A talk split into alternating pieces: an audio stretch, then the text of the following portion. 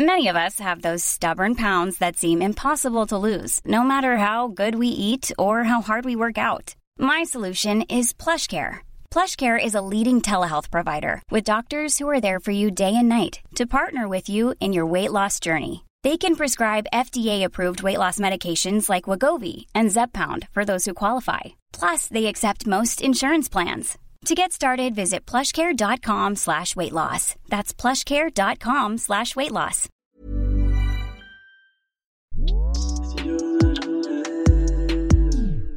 Un petit bruit buccal subtilement dosé, le chip est en danger. Rendez-nous les chips.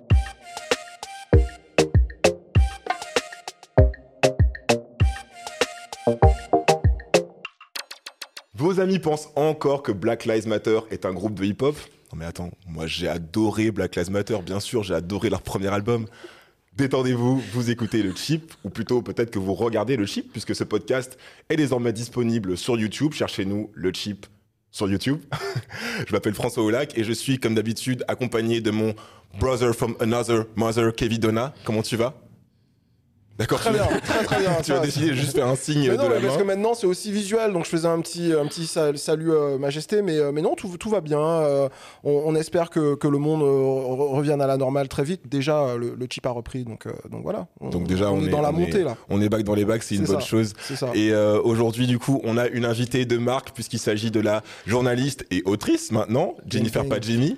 Hey Comment tu vas, meuf? Ça fait tellement longtemps. Bah écoute, euh, ça va, même si c'est un peu une question rhétorique et une réponse aussi qui l'est autant, parce qu'on est tous en dépression, je pense. oui, oui, oui. Mais je suis contente d'être avec vous, parce que c'est la boucle est bouclée. La boucle est bouclée, Voilà. ouais, puisqu'en fait, euh, c'est la première fois qu'on reçoit deux fois euh, la même personne dans le chip, et donc on est très content que ce soit toi.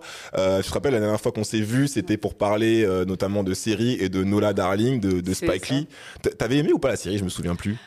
Alors, je crois que quand euh, j'avais été invitée, je vous avais dit que j'avais pas trop aimé. Il se trouve que j'ai regardé la deuxième saison et finalement, euh, il y a eu une évolution et j'aurais voulu la voir se poursuivre. Mais malheureusement, euh, comme Netflix a son habitude, l'a cuté au bout de deux saisons. Donc, euh, C'est marrant parce que j'ai pensé à toi parce que justement moi aussi j'ai repris la saison, j'ai repris la série il y a pas longtemps et euh, bon j'ai toujours autant de mal avec euh, avec Nola Darling, j'ai toujours autant de mal avec le, le- le point de vue de, de Spike Lee. Toi t'avais bien aimé. euh, J'avais bien aimé, mais pas suffisamment pour regarder la saison 2. C'est-à-dire que j'avais Ouais. pas une, une haine viscérale du truc. Mais par contre, euh, j'aurais pas regardé la saison 2. Ce qui est l'inverse de toi, en fait, qui a détesté, mais qui a quand même regardé la saison 2. Ouais, je suis un petit J'ai fait exactement l'inverse, tu vois. Ouh, j'aime bien, Ouais, mais je je regarderai suis- plus. Je suis un petit peu maso. Bref, en tout cas, euh, pour cet épisode, du coup, Jennifer, tu vas nous parler de, du livre que tu viens de sortir aux éditions Stock qui s'appelle Féminisme et pop culture. Donc un livre qui justement retrace euh, la, la trajectoire, on va dire, de, de- des femmes dans la pop culture, à la fois américaine mais aussi française et on va dire mondialisée sur les euh, dernières années, on va dire. c'est ça. C'est un gros, un, un- un gros, un gros projet. Tu mélanges des références à la fois euh, académiques euh, avec euh, des choses beaucoup plus culture de masse, Buffy contre les vampires, Girls, Sex and the City, Grey's Anatomy évidemment, qui est ta grosse obsession. Évidemment. Et Donc- j'espère vous faire changer d'avis sur cette Sur Grey's. Anatomy, ce sera un vrai, ce sera un vrai défi.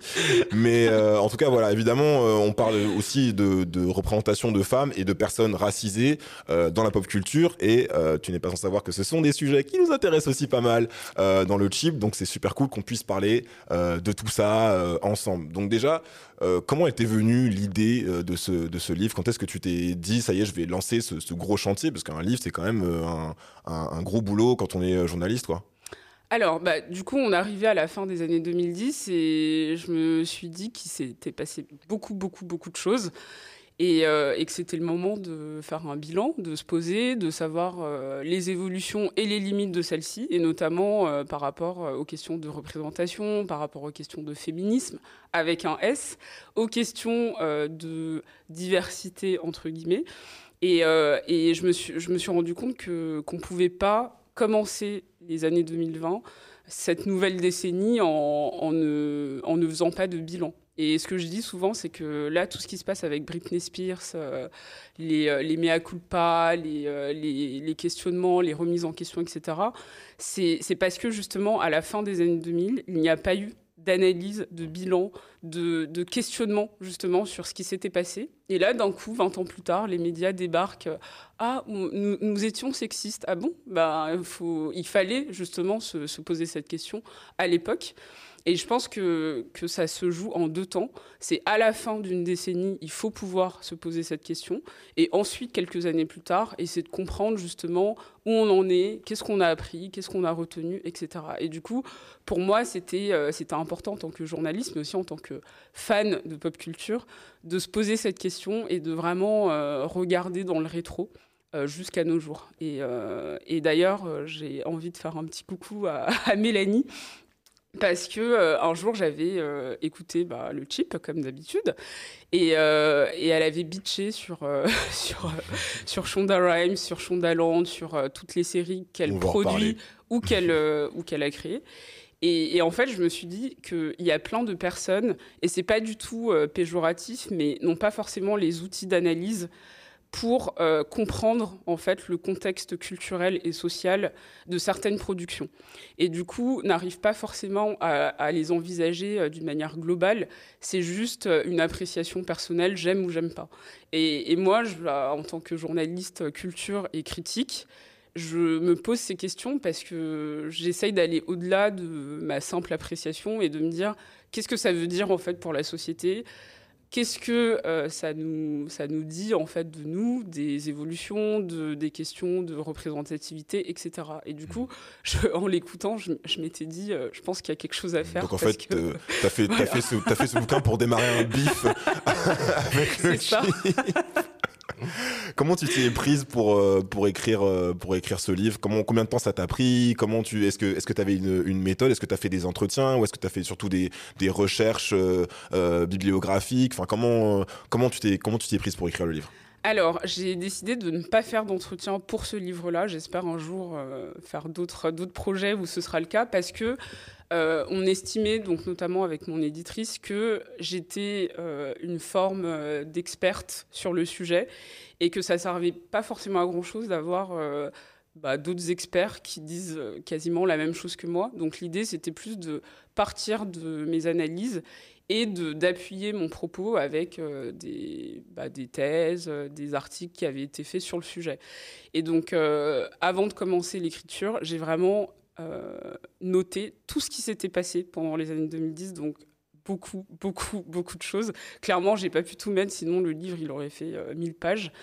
Et, et, à partir de là, je me suis dit, qu'est-ce qui est le plus important à garder et qu'est-ce qui peut faire une ligne euh, directrice pendant tout le livre. Et du coup, c'est pour ça que Grey's Anatomy est très présent euh, dans le livre, parce que, un, je suis fan, mais aussi c'est parce que c'est la seule série qui a commencé en fait au milieu des années 2000 ah ouais. et qui est encore qui a évolué, avec, voilà, le, qui a évolué, évolué avec le temps, en fait avec le temps. Et à un moment, quand je parle de cette série, je dis elle a survécu à quatre présidents. Enfin, c'est fou de se dire qu'il y a vrai. eu quatre présidents pendant. Et ça, euh, si, ça se trouve, si ça se trouve deux fois plus de présidents de network, tu vois, de, de, de, de, chaînes de, de chaînes de ça. télé.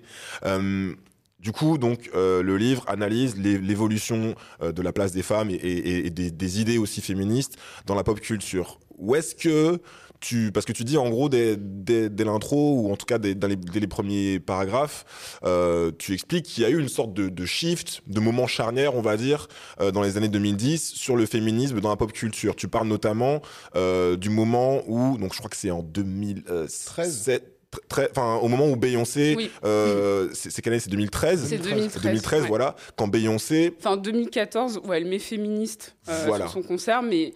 Euh, 2013, elle commence avec euh, elle son commence, album. Elle, elle commence avec l'album euh, Beyoncé. Ouais. Du coup, où est-ce que tu situes euh, ce, ce, ce, ce, moment de pivotement? Est-ce que du coup, c'est euh, Beyoncé à elle seule qui a lancé cette espèce de vague, donc quand elle a euh, cité Chimamanda Ngozi Adichie, We should all be feminists Ou est-ce que pour toi, c'est un truc peut-être plus multifactoriel? Enfin, où est-ce que tu situes, tu vois, ce, ce, changement? En fait, ça se situe un peu avant, notamment euh, par rapport aux réseaux sociaux. Et donc, c'est vraiment les réseaux sociaux qui ont shifté la manière de concevoir euh, le féminisme et les questions de société de manière générale, parce que euh, ça a été vraiment un vecteur de diffusion. Donc d'un coup, les gens s'emparent de leur portable, partagent euh, des hashtags, des événements, des, concepts même. Et du coup, avant de parler de, de Beyoncé, j'explique comment la pop culture est entrée dans nos vies de manière prédominante, avant même les séries, les films, euh, la musique, etc. Alors ça a toujours existé, mais ça a vraiment pris un shift euh, énorme parce que les réseaux sociaux sont devenus euh, une plateforme de viralité. Donc d'un coup, pour faire une manif, euh, bah, il suffit de, de, mettre un hashtag et, et, ça se diffuse partout dans le monde. Et donc, euh, par exemple, après l'élection de Trump, il y a eu un, effet de masse euh, via les réseaux sociaux parce que justement les gens partageaient. Et ça, c'est quelque chose qui, qui a commencé au début des années 2010. Et donc quand on voit aussi comment l'afroféminisme est, arrivé en France, a, enfin, a pris de la place en France, c'est grâce à, Twitter notamment. Mmh. Parce que euh, d'un coup, on voit euh, des, militantes partager des concepts universitaires lourds de manière beaucoup plus concise, de manière beaucoup plus fun. Euh, bah, auprès de, de, plein de personnes. Et c'est comme ça que ça a vraiment euh, ça, ça s'est vraiment diffusé en fait euh, de, auprès du grand public.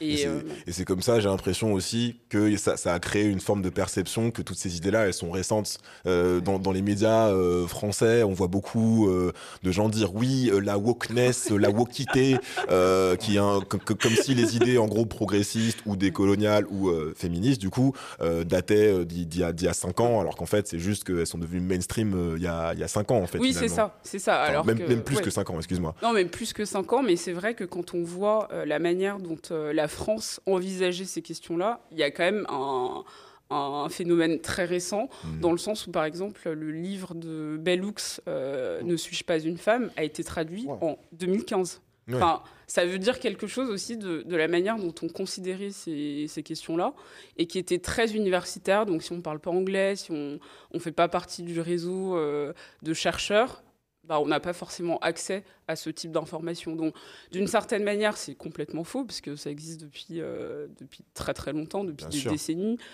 euh, voire plus. Mais euh, la manière dont ça s'est popularisé et ça s'est mainstreamisé, c'est récent.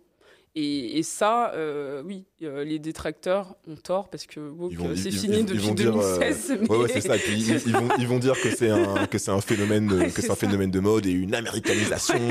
Alors que pas du tout. Du débat. Je voudrais, ouais, je, voudrais un peu rebondir là-dessus parce qu'au début du livre, tu donnes une, une belle définition non académique de, de, la pop culture et tu dis que selon toi, c'est l'ensemble des images que l'on assimile au quotidien sans s'en rendre compte il y a une opposition, c'est euh, ce qu'on est en train de dire, il y a une opposition artificielle, une opposition forcée entre ce qui relève, pardon, ce qui relève d'un côté euh, du, du, pop et en, en, face ce qui euh, relève de, de l'académie. Donc cette opposition un peu forcée. Comment on fait pour en sortir de cette vision un peu boumeuse de, de, la culture avec d'un côté ce qui est noble et puis de l'autre côté ce qui est vulgaire et populaire, entre guillemets? Est-ce que tu as un élément de réponse là-dessus? C'est compliqué parce que finalement, euh, cette opposition, elle est créée par euh, les académiciens, entre guillemets, ou par les personnes qui ne comprennent pas en quoi la pop culture est importante. Mais pour leur, leur dire, euh, pour leur donner une réponse concrète, c'est que déjà, on peut être les deux. J'en suis la preuve. Je pense que vous aussi, d'une certaine manière, faire un podcast, c'est, ça peut être à la fois très universitaires, en tout cas avec une approche euh, très universitaire et en même temps de vulgarisation. C'est pour ça que Kevin est là. c'est ça. Et, euh, et, en fait, il faut comprendre que, euh, c'est, que le, le, phénomène de masse mm. est, est, concret. C'est-à-dire que d'un coup, quand on voit que des personnes s'emparent d'un sujet, s'emparent d'une thématique, ce n'est pas, euh, ce n'est pas juste du divertissement. Ça mm. veut dire quelque chose de nos imaginaires, de, de comment on se construit, de comment aussi on apprend et on assimile des, des phénomènes. Et donc, euh, leur, leur manière en fait d'enseigner ou de, de, conceptualiser des théories, euh, c'est finalement grâce à la pop culture mm. qu'elles peuvent se diffuser.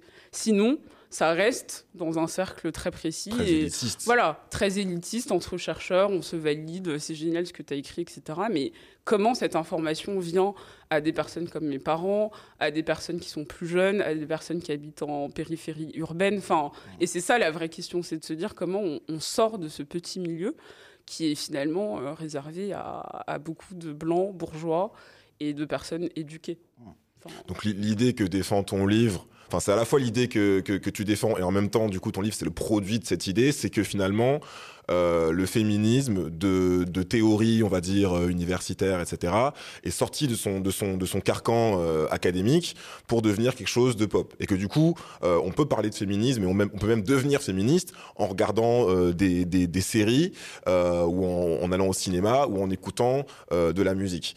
Il y a un, une autre idée qui est, qui est intéressante et dont tu parles dans le livre, qui est celle selon laquelle il y a plusieurs formes de féminisme, c'est pour ça que tu as un S dans, le titre de, ton livre, euh, mais que euh, souvent, ce qui se passe, c'est que euh, il y a un, une forme de féminisme qui est un féminisme plutôt blanc, qui n'inclut pas les personnes issues de minorités, qui va être mis en avant par rapport justement à un féminisme plus inclusif, qui va inclure les personnes de couleur, qui va inclure les personnes peut-être voilées ou les choses comme ça, et du coup un féminisme intersectionnel. J'aime bien l'anecdote que tu racontes dans laquelle tu es à New York avec des amis, je te laisse raconter. Vas-y. Avec, euh, avec la série Girls oui. euh, que j'ai détestée. Ouais. Donc, bah... bah, je l'ai pas détesté pour le coup, mais c'est compliqué. C'est amour-haine. Euh, Pareil, bah, toute la deuxième ouais. saison, j'ai fait du hate watching. François, tu regardes plus de choses que tu détestes que tu n'aimes. C'est vrai. Ça fait 4 ans qu'on travaille ensemble. Je suis en train de me dire. C'est vrai, je parlais de Noah Darling tout à l'heure en plus. Continue, Jennifer. Oui, euh, je raconte en fait cette fois où euh, j'ai vécu deux mois à New York avec des amis, où c'était une période un peu charnière de ma vie parce que c'est la fin des études, on ne sait pas trop où on va euh, après un long stage, etc. Et, du coup, bah, première fois New York, génial, j'ai l'impression d'être dans une série ou dans un film. Et donc on vit notre meilleure vie. Et à un moment, on voit donc des affiches de girls partout dans New York. Et ça nous intriguait parce qu'en plus euh, à New York ils font pas les choses à moitié. Ouais, tu vas à Times Square, Square euh, euh... c'est en géant partout. Et, euh, et du coup, bah, moi je me suis dit allez hop, en rentrant je vais, je vais regarder la série puisque bah, forcément j'ai kiffé cette ville, ça va continuer cette, ce voyage à Paris. Et là, bim, je vois que en fait c'est une série 100% blanche. Et en fait, quand. Oui. Tu peux, tu peux peut-être résumer Oui. de ce euh, l'intrigue Ouais. de Girls Bah alors, Girls, ça suit euh, quatre personnages féminins, donc euh, quatre personnages blancs, euh, qui sont euh, aussi dans un moment charnière de leur vie Mm. où euh, elles galèrent un peu, elles veulent, euh, elles veulent concrétiser leur, euh, leur métier, quoi. Mais Ouais, elles, elles ont genre c'est 25 compliqué, piges. La voix d'une génération. elles ont un groupe de 24 ans, ouais, copines et ça. tout. euh, ouais. Et, euh, et du coup, on suit leur trajectoire entre amour, amitié, galère. Enfin, pas trop de galère, parce que dès qu'il y a une galère, euh, on va chercher papa-maman pour demander 500 euros. Et ça, c'est c'est- c'est aussi ce qui a gêné, c'est que d'un coup, cette espèce de, de galère qu'on pouvait voir, par exemple, dans Broad City, une autre série que, que je préfère, pour le coup, où on montre beaucoup plus, justement, c'est quoi être euh, pas riche à New York. Et là, en fait, on voit que c'est un peu des filles à, papa quoi. Enfin j'ai un problème j'appelle mes parents euh, je me prends pour la voix de ma génération alors qu'en fait tu parles euh, qu'à toi-même. Et, euh, et du coup moi ce qui m'a choqué dans cette série c'est que c'est même pas forcément les personnages qui sont blancs. C'est que même leur environnement l'est et elles habitent à Brooklyn. Euh, comment vous voulez habiter à Brooklyn À Bushwick. plus, Ouais, euh, non, mais à Bushwick ouais. à Bushwick, qui en plus à l'époque était en pleine gentrification, donc ne nous, nous faites pas croire que c'est 100% blanc, parce que bah, deux semaines avant, je l'ai vu de mes propres yeux et c'était pas le cas. Et, et donc il y avait vraiment une espèce de violence de se dire, mais on est en 2012, est-ce que vous pouvez enfin évoluer? Après Sex and the City, après Friends, après Ouais. toutes les séries qu'on a vues qui se passaient à New York. Et en fait, c'est toujours la même chose, quoi. Et, euh, et c'est important aussi de rappeler que, que le contexte, euh, l'environnement de la série compte. Et donc, si ça se passait dans le Connecticut, bah, je, bon, je- on n'a pas vraiment la même approche. Là, ça se passe à New York, ça se passe à Brooklyn, ça se passe en 2012. Ça se passe dans un milieu de jeunes, donc en plus un peu hipster, etc. Donc Enfin, ça n'a aucun sens. Moi, c'est le côté très hipster qui m'avait. euh, Enfin, oui, j'a- j'avais remarqué aussi le manque de diversité, mais surtout, ouais, le côté très hipster, c'est-à-dire que quand tu quand tu vois les les, les, les endroits euh, où, où elles évoluent, les apparts où elles sont, les soirées notamment euh, où elles vont, tu te dis mais qui qui qui vit cette vie en fait dans, dans dans la vraie vie? Et c'est un truc qui m'a gêné sur une autre série féminine que pour le coup, j'ai adoré, c'est qui, qui, est Insecure, mais parce que tout, en, en fait, ce qui m'énerve dans la série, c'est que tout le monde est tout le temps riche. tout le monde est tout le temps riche et tout le monde est tout le temps cool, même les gens qui sont censés être un peu de classe populaire. Et dans Girls, euh, tout comme dans Insecure, euh, Issa Rae, euh, par exemple, dans Insecure, ou Lena Dunham, du coup, dans Girls, c'est censé être des meufs qui vivotent un petit peu et qui galèrent un petit peu. Tu regardes les apparts dans lesquels elles sont, etc.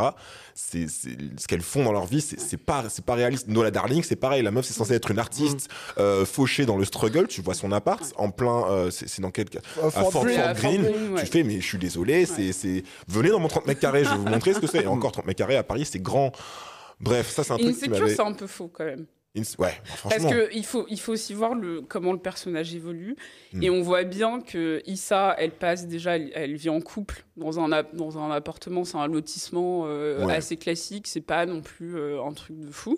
Et après, elle galère, elle, elle squatte chez colocs, son ex, voilà, elle a des colocs, vrai, etc. et vrai. après, quand elle a un appartement, c'est parce qu'elle est gardienne de l'immeuble. ouais c'est vrai Donc il y a quand même une, une inclusion qui est faite de euh, la meuf est pas, est pas riche quoi. Ouais. Et elle devient même, euh, enfin à un moment elle fait lift, elle est, chau- Ouais. elle est chauffeur quoi. ça c'est bien ça, Et bien ça, ça je trouve que ça montre quand même la galère de, bah, qu'est-ce que c'est en fait d'habiter à Los Angeles, dans un Los Angeles qui est plutôt noir, qui est en pleine gentrification et en fait euh, oui je galère.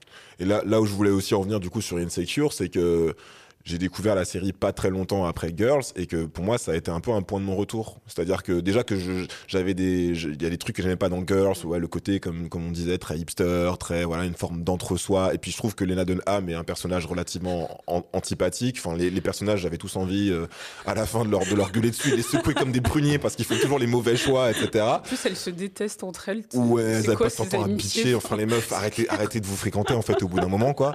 Euh, mais quand, quand en plus j'ai découvert Insecure, qui du coup est une série vraiment ancrée dans la black culture et puis tellement, tellement cool, tellement inclusive, tellement dans le, dans ce que les Américains appellent le zeitgeist, tu sais, l'air du temps, etc. C'était difficile ensuite de revenir dans Girls et de dire non, mais c'est plus, c'est plus possible, en fait, des, des séries, euh, des séries comme ça, quoi.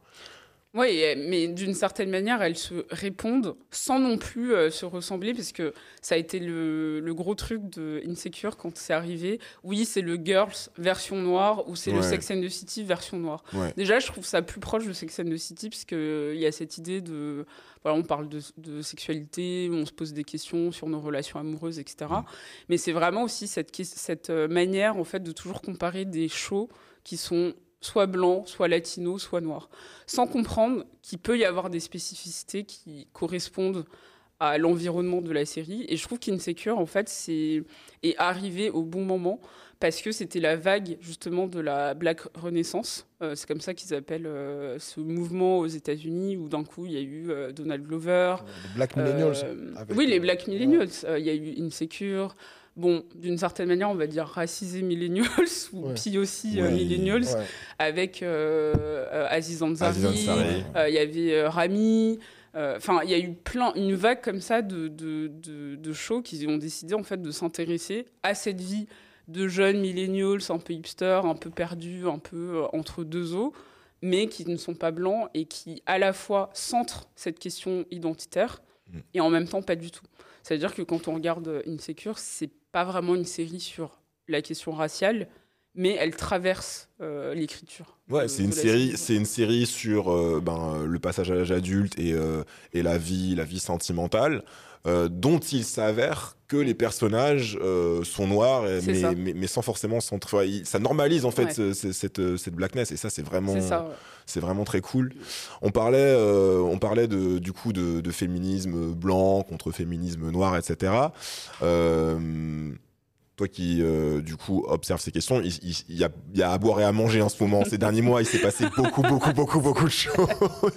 Entre les Grammys, euh, le- le- l'interview de Meghan Markle et euh, le prince Harry, etc. Enfin, il s'est passé beaucoup, beaucoup de choses. Moi, l'actu qui m'a euh, le plus euh, marqué à ce titre-là, dans cette opposition un peu, on va dire, euh, où c'est toujours... les femmes blanches qui ramassent euh, qui ramassent la mise euh, c'est euh, I May Destroy You qui est euh, la, donc la série de de, de Michaela Coel euh, sur un personnage euh, qui euh, principal du coup qu'elle incarne qui, qui, qui est victime de, de, de viol et la façon du, du coup dont elle va processer tout ça euh, et donc du coup cette série elle a été euh, elle n'a pas été nommée euh, aux Golden Globes à la grande surprise de tous les fans euh, dont Et même des moi-même critiques, parce que les critiques étaient dithyrambiques. Mm. et des critiques à tel point que à tel point qu'une qu'une autrice euh, de Emily in Paris euh, a, a, a dit que c'est pas normal. Euh, déjà, on, on va parler du coup de, de tu vois ce que je veux dire de Emily in Paris contre I May Destroy You, mais déjà juste comme ça au premier degré, t'as pensé quoi de la série De I May Destroy I May You, Destroy You. incroyable. Je trouve que c'est une série euh, qui répond à tout. C'est-à-dire, à la fois, elle répond euh, à, à l'ancrage qu'on peut avoir euh, dans la société. de se dire qu'est-ce que c'est être une femme noire dans un Londres de 2020. Euh, et ça, je trouve que c'est extrêmement bien montré. C'est une série qui répond aussi aux questions euh, de consentement, culture du viol, qu'est-ce que ça veut dire et comment on l'envisage en fait de manière globale. Et ce que je dis notamment euh, dans le livre, c'est que je trouve que cette série explique bien qu'on est tous agresseurs et tous agressés. C'est-à-dire que d'une certaine manière, on participe tous à la culture du viol et elle arrive vraiment à le montrer euh, à travers tous les personnages et même elle qui est victime euh, de viol et à un moment euh, un peu Ambigu, gênante euh, ouais, voilà, ouais. sur certains sujets. Et je trouve que c'est incroyable parce que euh, déjà c'est à Londres, c'est un peu plus proche de nous. Et il y a cette idée de ne pas centrer encore une fois euh, la question raciale, mais de la diffuser. C'est c'est juste normal. C'est un groupe d'amis, ils, sont- il se trouve qu'ils sont tous noirs. Et ça fait partie de leur, euh, de leur vie. Parce mais c'est mais pas que ça. Oui, c'est ça aussi la ça en fait. C'est ça la euh, réalité. Et je trouve que euh, on oublie souvent de parler d'esthétisme euh, quand on quand on essaye d'analyser des séries, des films, etc. Et je trouve que cette Ouais. série est, est belle. Ouais. Enfin, il y a des épisodes, euh, la photo est incroyable, hyper bien réalisée, hyper bien écrit. Et c'est aussi ça. C'est comment on fait un- une série qui est à la fois qualitative, qui répond à la demande de- des téléspectateurs et à une demande actuelle, et en même temps qui marque. Enfin, j'ai des amis qui n'ont pas pu finir parce que euh, ça leur a rappelé euh, plein de choses. C'est pas pour tout le monde. Ouais, c'est clairement. pas du tout ouais. pour tout le monde. TW, quoi. J'ai Ouais. aussi euh, des, des proches qui ont été. euh, Enfin, en fait, ça remue parce que d'un coup, on se dit, mais moi aussi, en fait, je, fais partie du problème. Et c'est dur, en fait, de dire ça à quelqu'un.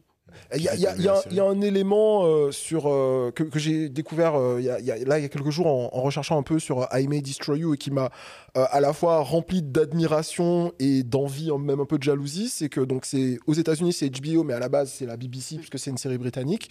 Et euh, elle a pas envoyé de script ou de trucs. euh, ça a été validé sur des mood boards. Ouais.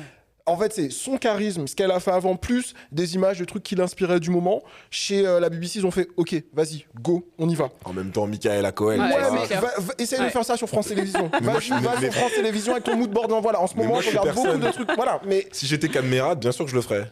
Tu vois? Ouais, ben voilà, Si ils ont pas j'étais besoin. Il y a pas besoin d'être Cadmerade euh, Ouais, ouais. ou je sais pas Danny Boone ou peu importe. Bien euh, sûr. Tu vois. Bref, Ouais. c'est- Et puis, il faut, noter, elle, est, euh, elle écrit, Ouais. elle est showrunner, elle réalise quelques épisodes, et surtout, elle a refusé une offre euh, chez Netflix 10 millions, d'un million. Un million, parce qu'il ne voulait pas euh, lui céder euh, un pourcentage par rapport à, à- à ses droits. Mm.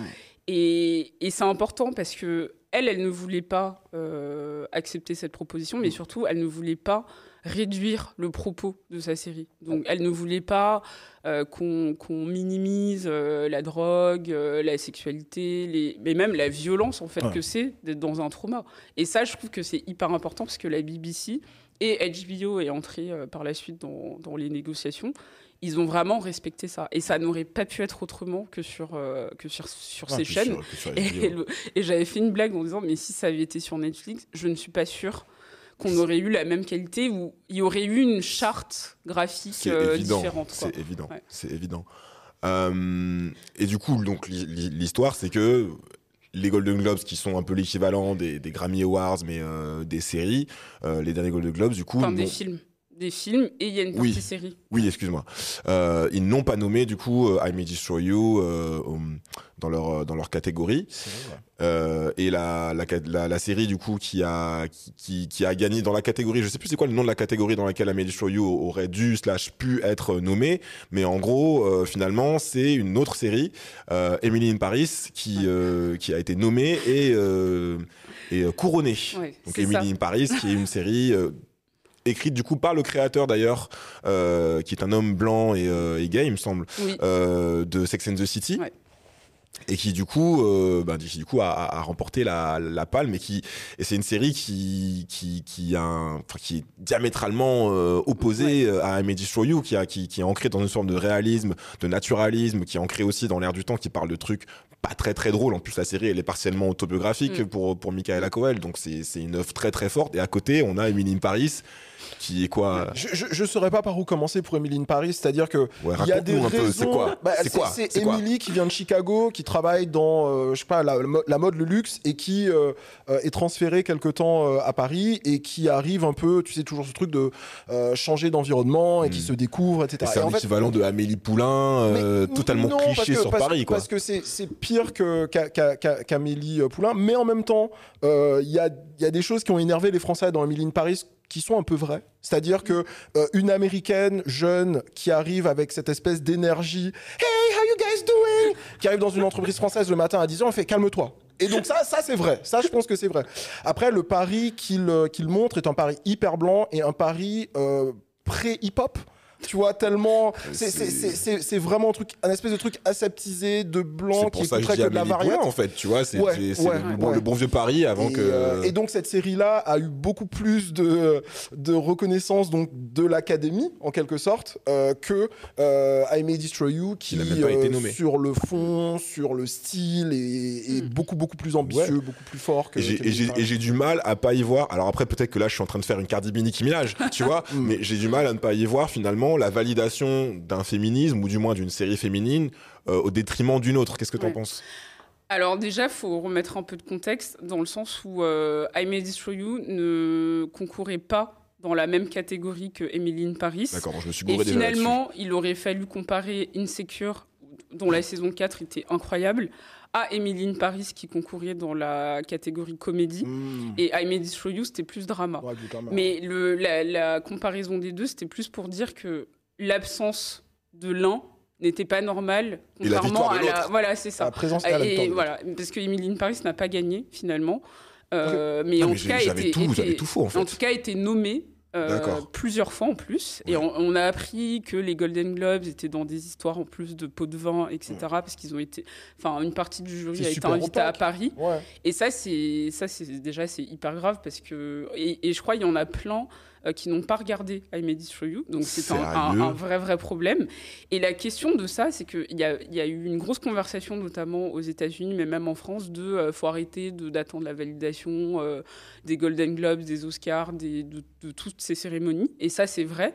Je pense que euh, Michaela alors moi je dis Cole, toi tu dis Coel, mais parce Je que sais pas c'est ouais, quoi mais le bon. hein, pas de... euh, enfin, elle, elle, a, elle a rien dit sur le sujet et, et je pense qu'elle n'a pas besoin de, de la validation des Golden Globes Ah ouais. pour savoir qu'elle a fait un super travail. Elle a été mais, mais surplébiscitée de tous les côtés. Ça faisait partie des meilleures séries de l'année euh, dans tous les classements. Mais les gens, il faut vraiment qu'ils comprennent que ce n'est pas une affaire de validation, c'est une affaire d'argent. C'est-à-dire que quand on est nommé euh, dans une cérémonie ou qu'on gagne un prix, pour les prochains projets, ça facilite. Mais Ça fait tout. un appel en fait, c'est une porte d'entrée pour euh, Ah, j'ai envie d'écrire sur la pluie. Ok, t'as été nommé aux Golden Globes, aux Oscars ou ce que tu veux, bah vas-y, je signe le chèque. Et, et c'est ça qui est important. Ce que, ce que tu dis, euh, j'entendais des, euh, des professionnels, tu vois, dans un podcast, dans un podcast américain, The Watch, parler de ça, en disant que gagner ou être nommé, ça permet après d'aller négocier mieux, etc. Ils disaient pour tout, sauf pour Michaela Coel. En disant que son truc a été tellement plébiscité que même si elle, est, elle gagne rien, Ouais. tout le monde sait très bien que demain elle veut faire un truc, c'est bon. Oui, ça bon. c'est vrai. Je pense, oui, oui, oui. Ça, je pense que c'est totalement vrai, mais ça, en fait, ça, ça dit quand même quelque chose Ouais, de cette industrie. ouais.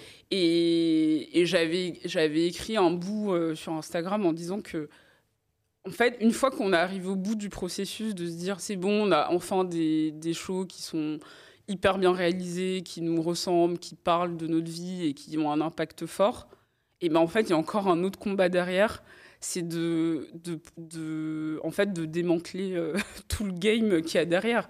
Et, et ça, c'est un peu la question qu'on aura ces, les prochaines années, c'est de savoir qui est derrière, qui fait les prix, qui donne l'argent, qui sont les producteurs. Et, et même si Michaela Cole, elle n'aura pas besoin de- d'a- d'être nommée euh, à tel prix pour avoir de l'argent, ça reste quand même aussi une, une reconnaissance. Enfin, faut arrêter de mentir. Enfin, on a fait un taf. Mm. T'as envie aussi de qu'on reconnaisse ton travail. Quoi. Surtout si c'est pour faire gagner. Enfin, j'ai j'ai bien compris que, que, que je m'étais emmêlé les pinceaux sur Emily in Paris, c'est que de toute façon, elles n'auraient pas été l'une contre l'autre. Oui. Mais si on donne des récompenses, quelles qu'elles soient, à, à une série euh, qui franchement euh, relève un peu du, du, du soap et du plaisir coupable comme Emily in Paris, euh, c'est pas normal de pas reconnaître la meilleure série euh, 2020 euh, selon 2021. euh, 2020. 2020, ouais. 2020-2021. Bref, la saison 2020-2021 qui est euh, I May Destroy You. Moi, je me rappelle d'une, j'ai eu un échange sur Twitter parce qu'en gros, euh, bah, je me suis indigné quand j'ai vu qu'I May Destroy You n'était pas nommé. Et euh, il y a des gens qui ont dit, ouais, euh, ben écoutez, euh, de toute façon, ça, ça devrait être le talent qui devrait primer. Hein. C'est pas parce que Michaela Cole, euh, elle est, elle est noire que tout de suite, pour faire plaisir aux minorités, il aurait fallu qu'elle soit nommée. Hein. Ça doit être, ça doit être le talent avant tout.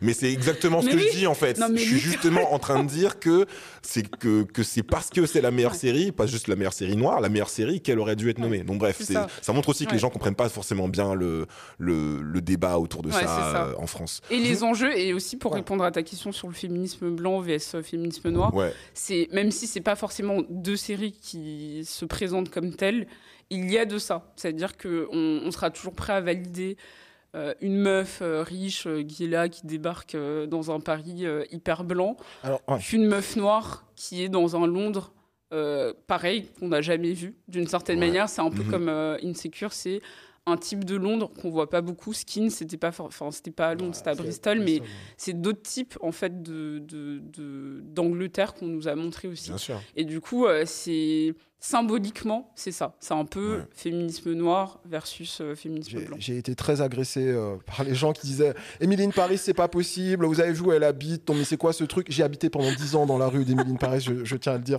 Mais euh, justement, sur, sur ces trucs d'image de, de la parisienne, tu l'abordes bien dans, dans le bouquin. Tu reviens là-dessus, sur comment on a un peu fabriqué artificiellement et comment c'est un poids, en fait, pour beaucoup de femmes, cette image de ce que c'est une parisienne. Pourquoi aujourd'hui Ayana Kamura incarne mieux la parisienne qu'Inès de la Fressange ou Charlotte Gainsbourg?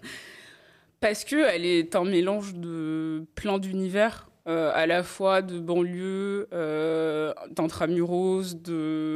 euh, de d'être une femme noire et en même temps d'être jeune, de faire euh, de la musique qui, mélange des influences hip-hop, compas, même dancehall d'une certaine manière. Et en fait, elle est, c'est comme si elle était le fruit de tout un, un parterre d'influences et de, et de, oui, et de mélanges qui représentent la société d'aujourd'hui, qui représente la jeunesse d'aujourd'hui. Et donc, d'une certaine manière, la, la musique qu'elle fait, c'est la musique la plus pop qu'il soit. Et Ouais. quand on dit, euh, oui, elle fait du hip-hop, blablabla, ah, je... enfin, oui, il y a des influences, mais c'est de la musique pop. Elle Ouais. fait danser les foules, Ah, euh, c'est des hits partout. C'est littéralement la définition de- d'une musique pop. On a eu la même discussion euh, il y a- il y, a un an quand on a reçu and the Yakuza. Le vinyle est juste là. euh, qui, et on se demandait, à ton avis, où est-ce qu'on va te, où est-ce qu'on va te classer et, et c'était une discussion intéressante parce que selon le pays finalement où tu te trouves, elle avait une réponse. euh, se- Selon que tu sois en France, en Belgique, aux États-Unis, elle disait, je pense qu'on va me classer dans des bacs euh, différents. Et en plus, c'est une femme noire. Donc ça, rentre aussi en compte. Il y a un autre aspect du, livre euh, que, j'aime bien. Tu parles notamment du documentaire Framing Britney Spears, donc qui est un documentaire qui revient sur la situation de la chanteuse Britney Spears, qui en gros depuis des années maintenant est dans une une forme de régime de, de tutelle Ouais, c'est ça. légale qui fait qu'en fait elle doit passer par des avocats qui sont eux-mêmes plus ou moins pilotés par son daron, c'est ça, Euh, qui fait que elle, elle ne- n'est pas libre de dépenser son propre argent, d'aller où elle veut, etc. Euh, et c'est euh, c'est un documentaire super intéressant. Et tu développes cette idée selon laquelle on est en train de vivre une sorte de de, de gueule de bois, de d'épiphanie, où on se rend compte en fait que toute la culture pop des années 2000 et on, on peut même pousser jusqu'à 2010 peut-être, euh, féminine, je veux dire, euh, la culture pop féminine est un peu problématique finalement. Ouais, bah c'est, je sais pas si c'est la culture pop qui est problématique ou la réception qu'on en fait. Un peu des deux, peut-être. Ouais, un peu des deux, mais par exemple, euh, je, je, le compare bien à Beyoncé, la manière dont on l'a traitée finalement euh, pendant euh, ces années majeures euh, où elle s'est revendiquée comme féministe. Bah, en fait, c'est aussi comment on a traité Britney Spears pour d'autres raisons. Euh, voilà, du, pour des raisons encore plus sexistes, enfin, en tout cas sexistes différemment sur euh, La le, voilà, la virginité femme-enfant, euh, où on l'a vraiment maltraité de tous les côtés. Et d'une certaine manière, ce que Beyoncé a vécu et le traitement et médiatique et critique de son album et de cette ère de Beyoncé est, est problématique. C'est-à-dire que il là, il faut se poser des questions aujourd'hui, et peut-être que dans cinq ans, il euh, y a des médias qui vont s'excuser ou qui vont se rendre compte que qu'on est passé à autre chose. Mais Beyoncé a été victime de misogynie noire. Euh, de manière assez, euh, décomplexée. assez euh, décomplexée. Et aussi dans des médias euh, européens, dont français. Complètement. ouais, ouais. On se rend compte, on se rend compte en fait que tout- toute notre enfance et notre adolescence sont pourris. Enfin, pas pourris, mais que, qu'en fait, il y avait il y, plein de trucs qu'on nous, qu'on nous, qu'on nous nourrissait et qui sont. Et qu'en, plus, à l'époque, on considérait comme des grosses avancées. Genre, par exemple, tu parles de Sex and the City, qui est quand même une série majeure euh, des années 2000 sur l'émancipation féminine. On voyait plein de trucs. On voyait, faire, on voyait des meufs faire plein de trucs euh, qu'on les voyait jamais d'habitude faire à l'écran. Et en, rétrospectivement, on se dit. Ouais, en fait, c'était chaud. Est-ce que tu as des exemples un peu concrets de, de trucs, par exemple, que toi, perso, tu t'es rendu compte récemment que, euh, que, que, ça, que ça allait pas, en fait, d'un point de vue euh, féministe, tu vois? Euh, Sur des références qu'on avait quand on était plus jeune. Bah, il y a, il y a toute cette vague de séries de, pour ados euh, des années euh, Tu parles de 2000. Buffy contre les vampires, notamment. Bah, Buffy, moi, je, trouve que c'est une super série et que elle a vraiment eu un impact dans la pop culture et c'est euh, c'est une série extrêmement importante. Après, il y a toujours des questions qu'on peut se poser sur euh, bah, le manque de diversité, euh, des discours aussi de, tu sais, de comment on présente la femme forte. Voilà, une femme forte Ouais. qui euh, se bat contre l'humanité, euh, enfin qui doit sauver le monde, etc. Et ça aussi, c'est des, c'est des, des modèles en fait qu'on nous a présentés et qu'on pensait comme euh, euh, émancipateurs. Et on disait mais c'est un truc de fou. euh, enfin des héroïnes qui se battent, qui Comme sont les Spice fortes, Girls etc. aussi, c'est Mais moins oui, récent, mais les ouais. Spice Girls, le Girl Power, et on se ouais. rend compte qu'en fait, c'est- une construction euh, par ça. des hommes. Et quand tu parles de Sex and the City, aujourd'hui, quand je regarde la série, je la trouve encore très très bien et elle est moins problématique que plein d'autres séries, même comme Girls, qui est beaucoup Mm. plus récente. Mais il y a toujours cette question de l'hé- l'hétéronormativité où c'est quand même beaucoup euh, toujours plaire aux mecs. Euh, la sexualité, il faut avoir plein d'orgasmes, Mm. c'est quand même très blanc. Il y a Friends aussi, vous avez fait un épisode Mm. euh, sur ça, et, et il faut vraiment que les gens comprennent. On a le droit en fait de remettre en question ces séries. Ça ne veut pas dire que tu, tu peux pas kiffer. Enfin, C'est- quoi, du coup, l'intérêt? Parce qu'il y a des gens qui vont te répondre ça, qui vont te répondre c'est quoi l'intérêt de, de repenser, de re-regarder ces séries euh, rétrospectivement et du coup de plaquer notre euh, lecture de 2021 sur des séries euh, de l'époque Tu vois et- Ouais. Bah, L'intérêt, déjà, c'est de voir comment on a évolué, où on en est, qu'est-ce qui reste à faire, et surtout euh, que les, les gens aient un contexte. Parce que si vous regardez Friends et que, par exemple, vous ne connaissez pas l'histoire euh, de Living Single, donc le podcast que, que tu avais fait, Ouais. euh, bah, en fait, tu n'as pas tous les éléments. Donc, l'idée, c'est pas de dire t'as plus le droit d'aimer Friends, euh, c'est bon, elle est annulée, la série, mais c'est plus de dire il faut que vous compreniez que euh, Friends est arrivé dans un contexte très particulier où euh, plein de séries afro-américaines où il y avait des castings quasiment 100% noirs ont été supprimés et on fait place en fait à, à un pléthore de, de séries Dawson, Friends, euh, Our Mate. euh, Enfin, il y, a- il y a eu énormément, il y a eu Newport Beach, etc. Et que c'était, c'est, ça s'explique, c'est-à-dire que l'économie s'explique, le contexte social Une s'explique. gentrification Oui. des, des télévisions américaines dans les af- milieux fin des années 90. ouais. Et Ouais. du coup, c'est, enfin, on- c'est bien de regarder une série avec euh, juste du divertissement et prendre du plaisir, Mm. mais c'est bien aussi de, de comprendre un peu le contexte et de se dire pourquoi, en fait, ce que vous vous aimez, ce que vous consommez, a un impact sur les décisionnaires. Comment eux Ensuite, ils vont réfléchir à ce qui va arriver dans les prochaines années. Et j'avais un super truc sur arrêter de donner de la force à Emily in Paris parce que c'est de votre faute. c'est nous qui avons fait ça. Et en vrai, j'ai kiffé, en vrai, j'ai kiffé Emily in Paris parce que c'est nul, mais t'as as quand même envie de regarder. Euh, bon, maintenant, on va parler du bif entre toi et le chip. Non, mais on, on va, on va parler de, de, de Shondaland. J'ai pensé à toi récemment. Euh, Il y a eu un, un- un mouvement anti, euh, anti-racisme. Enfin, un mouvement contre le racisme anti-asiatique aux États-Unis parce qu'il y a eu des, euh, des, des- des attaques, des, des fusillades à Atlanta il y a quelques temps et euh, dont, dont beaucoup de femmes asiatiques ont été, ont été victimes. Du coup, ça, ça a lancé de, de nombreuses manifestations euh, et un hashtag Stop Asian Hate. Et, euh, et il y a une actrice que tu connais et que tu aimes beaucoup qui s'appelle Sandra Oh, donc une américaine d'origine coréenne qui, qui, a, qui du coup s'est exprimée lors de ces manifestations.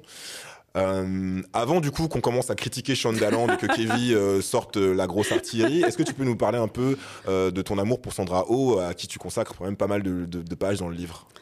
Oui. Pourquoi euh, elle est aussi inspirante pour toi? Alors, euh, je trouve que déjà, c'est une actrice euh, formidable.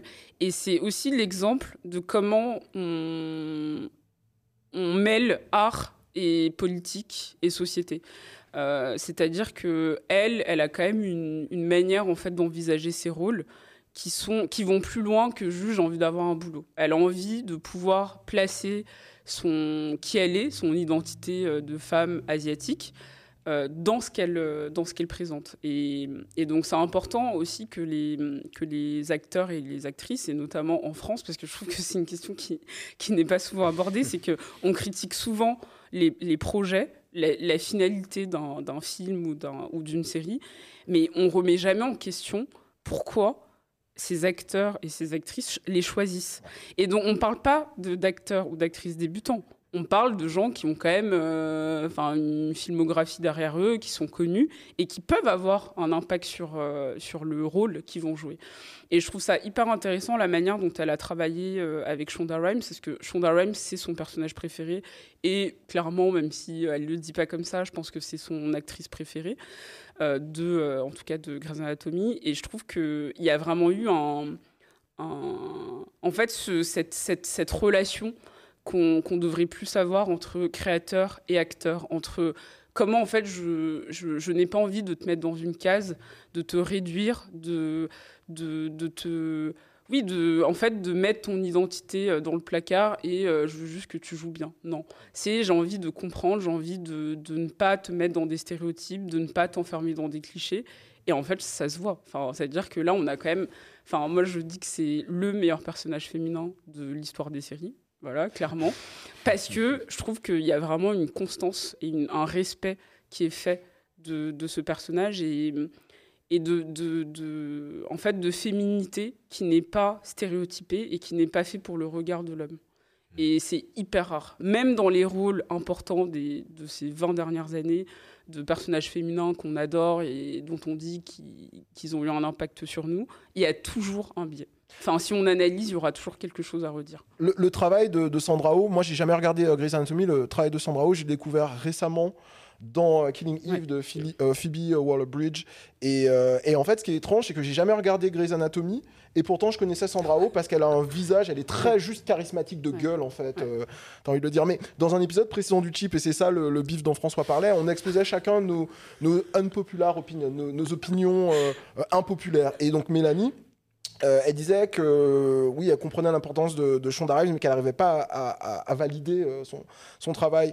Euh, depuis, euh, Shonda Rhimes a signé un énorme deal avec Netflix. Le, le, le, Sh- le- le Shondaland continue à, à s'étendre. Et donc, à ce show euh, Bridgerton qu'elle produit, qu'elle ne réalise pas, qu'elle produit, euh, qui a eu, pareil, une bonne réception. J'ai voulu aimer, j'ai essayé d'aimer, j'ai regardé euh, le premier épisode et je me suis endormi. C'est pas une sorte pour de moi. Downtown Abbey, mais Qu'est-ce que je rate? Qu'est-ce que, qu'est-ce que euh, je, je, je, je comprends pas en fait. Bridgerton, j'ai pas aimé. Ah, et, euh, et je pense qu'il faut vraiment comprendre, encore une fois, que ce n'est pas sa série. Ouais. Et ça, c'est, enfin, ça me tuait de voir des analyses qui commençaient par la nouvelle série de Shonda Rhimes. Non. C'est-à-dire que on, s'attend aussi à, à une sorte de, de validation et de tampon. euh, ça Shon- se passe pas toujours comme ça. Ouais. C'est-à-dire que parfois, quand on est producteur, on peut avoir une mainmise sur le projet. et parfois non. Donc lui, euh, Chris euh, Van Duzen, le, le, enfin je crois que c'est son nom, faudra Le showrunner, le showrunner Le showrunner et celui qui a créé Bridgerton, il a écrit euh, pour Grey's Anatomy, donc d'une certaine manière c'est son poulain et je pense qu'il a le, la color blindness de la série. Il peut euh, l'avoir eu Ouais. euh, de, de, de cette expérience-là. Mais en fait, euh, Shonda Rhimes, elle a, c'est une productrice. Donc, quand on est producteur, c'est l'argent qu'on met. Ouais. Et on a envie que sa série marche. On a envie de, que la série rapporte beaucoup d'argent. Donc, forcément, elle en a fait de la pub. Forcément, bah, si les ficelles euh, du succès sont, sont présentes, bah, tu es content en tant que producteur. Mais ça ne veut pas dire que tu as un parti pris sur le déroulement de la série. Donc ça, c'est ouais, sur- hyper important parce que enfin, j'ai vraiment lu des choses sur ça, sur aussi euh, le, le Black Love, euh, sur le fait qu'elle était, elle fétichisait les couples mixtes. Donc je ne savais même pas qu'on pouvait fétichiser les couples mixtes, mais je l'ai appris. Bah, si, quand même. T'as entendu parler de la France Non, mais en fait, je, enfin, en fait, j'arrive pas à. Enfin, ça me paraît tellement fou de fétichiser les couples mixtes que du coup, c'est pas un, Ouais. un concept que je connais. Mais c'est plus que dans. dans... C'est pour ça que je disais au début qu'il faut comprendre le contexte et les coulisses aussi Ouais. d'une- série ou d'un film. C'est que euh, bah, quand elle a commencé euh, en 2005, Ouais. c'est l'une des premières scénaristes euh, noires qui, qui, qui se présente en fait pour une série qui va être diffusée sur ABC. C'est l'équivalent de Le TF1. TF1. On parle pas de HBO, on parle pas de Showtime, on parle pas de, euh, ouais. etc. C'est euh, TF1. Donc là, c'est comme si euh, il y avait une, une scénariste, euh, réalisatrice ou productrice noire qui impose une série sur TF1. Et en fait, elle est personne. On la connaît de nulle part. Tu as fait un projet euh, dans ta vie. Donc, il y a des, des, des règles en fait à contourner pour faire ce que tu veux. Ouais. Et du coup, d'une certaine manière, alors dans ces séries, il n'y a pas que des couples mixtes. Il y a aussi, mais il faut regarder les séries pour comprendre. Il y a des couples de, de personnes noires, il y a des couples qui ont les, les mêmes origines. C'est un mélange. Ouais. Mais elle, euh, dès le départ, elle a vraiment dit qu'elle voulait normaliser la télévision. Ouais, Et pas, donc- pas apporter de la diversité, ça. mais normaliser C'est en ça. fait. Et je trouve que c'est hyper intéressant parce que dans la vie, bah, il se trouve qu'il peut y avoir des couples mixtes. C'est... Et si on veut normaliser ce qui se passe dans, dans, dans une réalité, Il faut le bah, représenter. ça, ça se transpose aussi.